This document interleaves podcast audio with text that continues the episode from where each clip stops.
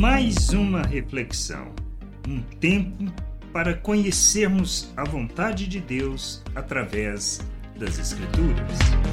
Tem que ficar ligado. Para não cairmos no engano do pecado e nem cairmos na cilada de falsos mestres e profetas, precisamos não só conhecer as Escrituras, mas andarmos ligados nos frutos, como podemos ler em Mateus, capítulo 7, do versículo 15 ao 20. Cuidado com os falsos profetas que se apresentam a vocês disfarçados de ovelhas, mas por dentro são lobos vorazes. Pelos seus frutos vocês os conhecerão. Por acaso se colhem uvas de espinheiro ou figos de ervas daninhas? Assim toda árvore boa produz fruto bom, porém a árvore má produz frutos maus. A árvore boa não pode produzir fruto mau e a árvore má não pode produzir frutos bons.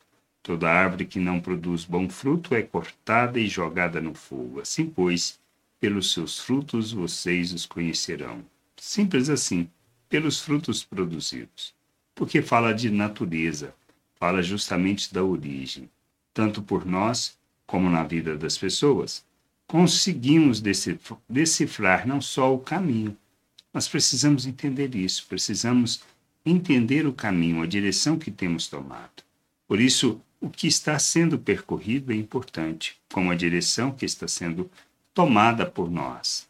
Os frutos que revelamos, a maneira como vivemos, demonstram foco. Por isso, é pelos frutos que não só podemos corrigir a direção que temos tomado, como também, se estamos ouvindo e seguindo falsos profetas e mestres, que nos afastam do Deus vivo e verdadeiro.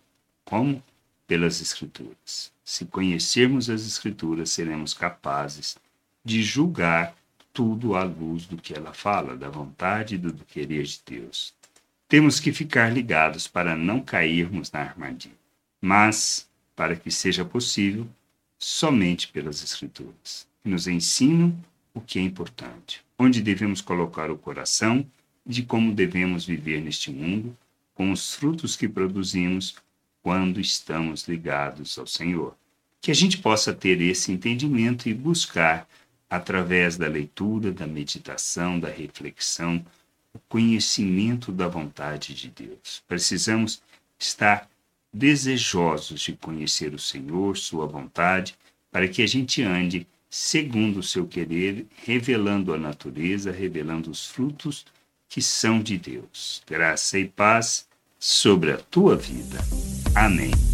Gostou da reflexão? Compartilhe. Não deixe de ler as Escrituras. Medite para poder crescer no conhecimento e vontade de nosso Deus e nosso Pai, para que, conhecendo o Senhor, possa o revelar ao mundo.